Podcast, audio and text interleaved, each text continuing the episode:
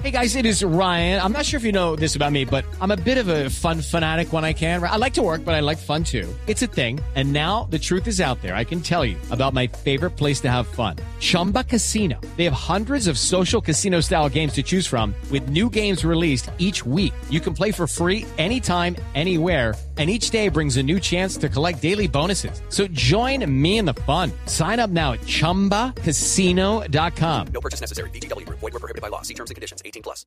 Dos de la tarde en punto. Noticias contra el contra reloj a esta hora. Una verdadera crisis ambiental está sufriendo el país. En Colombia, por años están deforestando un área equivalente a Bogotá. Según el gobierno, 9 millones de hectáreas de bosque seco se habrían originado en el país y solo quedan 700 mil según la ONU. Jorge Herrera. Y es que Colombia cuenta hoy solo con esas 700 mil hectáreas gracias a la tala indiscriminada de árboles, la agricultura, la ganadería y sobre todo la minería a gran escala. El director del Programa de Naciones Unidas para el Desarrollo, Arnaud Pirel. Entonces hay que hacer un esfuerzo especial en las zonas de protección y también en las, en las zonas donde todavía existen eh, esos ecosistemas únicos.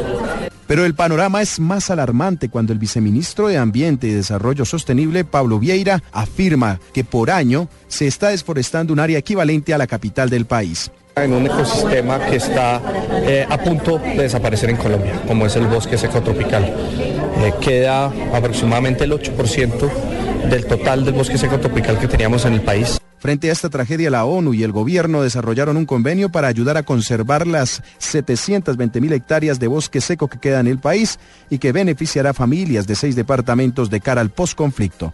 Jorge Herrera, Blue Radio.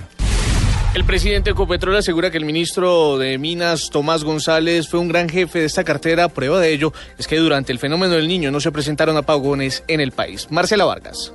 El presidente de Ecopetrol, Juan Carlos Echeverry, destacó la labor de Tomás González frente al Ministerio de Minas y Energía. Aseguró que realizó una labor heroica en el sector energético. Tomás González enfrentó el fenómeno del niño de manera que hasta hoy no ha habido un apagón en el, en el país y eso es heroico. Tomás González enfrentó el tema de eh, la, la, generadora de, de electricidad en la costa caribe, un tema que tiene unos ribetes sociales muy delicados. Tomás González enfrentó enfrentó el cierre de la frontera con Venezuela. De manera que yo creo que si ustedes miden a un ministro por el, tamaño y el número de crisis que le tocó manejar y la forma como la, la solucionó, es un excelente ministro de Minas. Echeverry destacó que gracias a la gestión del saliente ministro de Minas, Ecopetrol logró cerrar cinco acuerdos con la Agencia Nacional de Hidrocarburos que beneficiaron la producción petrolera. Marcela Vargas, Blue Radio.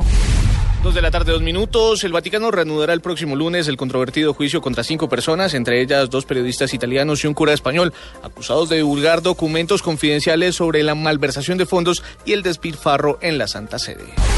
El serbio Novak Djokovic lleva 87 semanas en la parte más alta del ranking de la ATP masculino.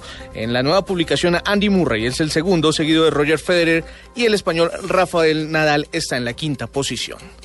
Ampliación de estas y otras noticias en blueradio.com. Continúen en Agenda en Tacones.